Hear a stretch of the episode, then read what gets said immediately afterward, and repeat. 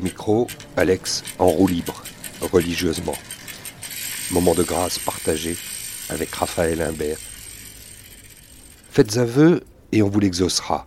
Par exemple, rencontrer celui qui est à la fois un des maîtres de la parole, comme l'on dirait des conteurs créoles, et surtout l'un des plus talentueux saxophonistes contemporains, auteur, interprète et compositeur prolixe, dont le dernier album, Music is My Hope, vient de sortir.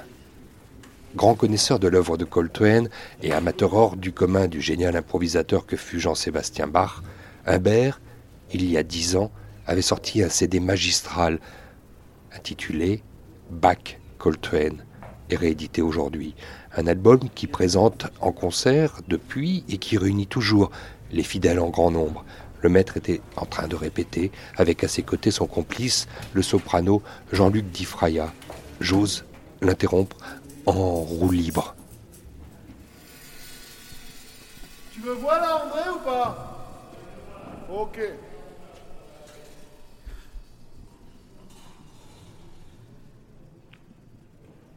Ça va pour toi?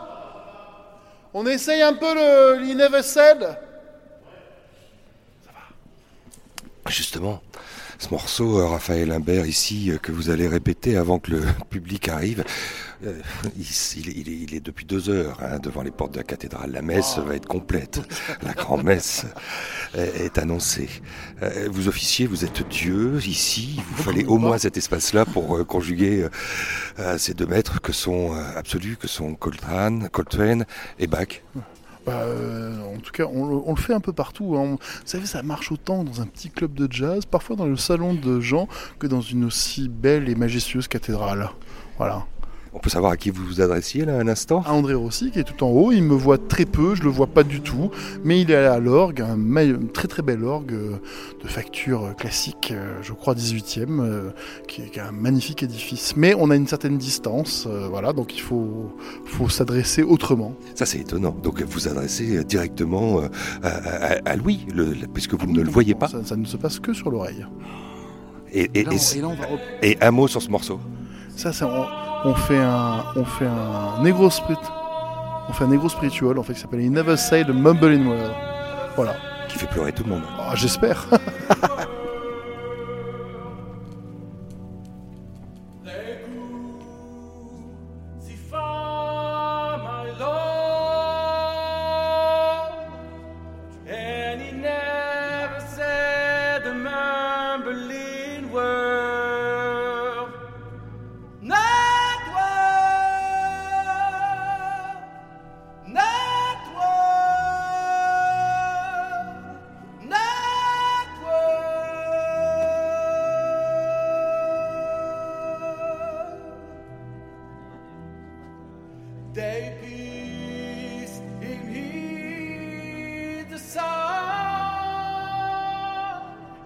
Yeah.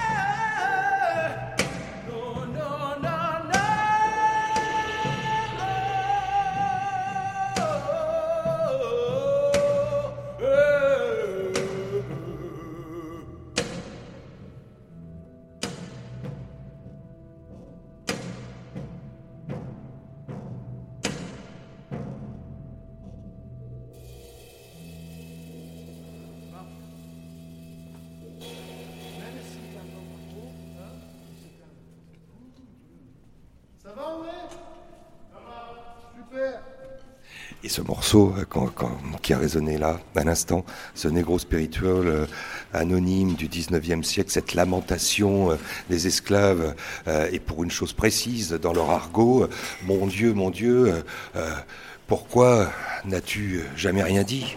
Oui, alors c'est en fait, là, c'est pas euh, la troisième personne s'adresse à, Jésus. C'est la passion du Christ qui est racontée. Il n'a pas marronné un seul mot. Il a été cloué sur la croix, il a été euh, percé au flanc, il a été fouetté, il a souffert, mais il n'a jamais dit, il n'a jamais, il n'a jamais euh, failli en fait. Voilà. Et, c'est un des rares négros spirituels qui parle du, Nouveau Testament. Vous savez que les négros spirituels s'adressaient, s'inspiraient essentiellement de l'Ancien Testament. C'est un des rares qui est, c'est une vraie passion en fait. Donc c'est une passion avec des mots des esclaves et une musique qui est une musique liturgique mélangée, créolisée entre musique liturgique européenne et musique africaine. Et, euh, euh, donc, euh, on est au cœur de la rencontre, en quelque sorte. Et il est particulier parce que voilà, c'est le Nouveau Testament, c'est l'histoire de Jésus.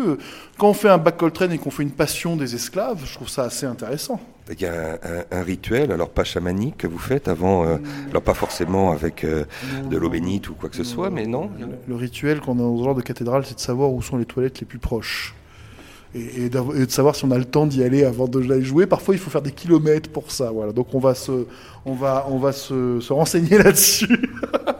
Merci beaucoup. Alex, en roue libre.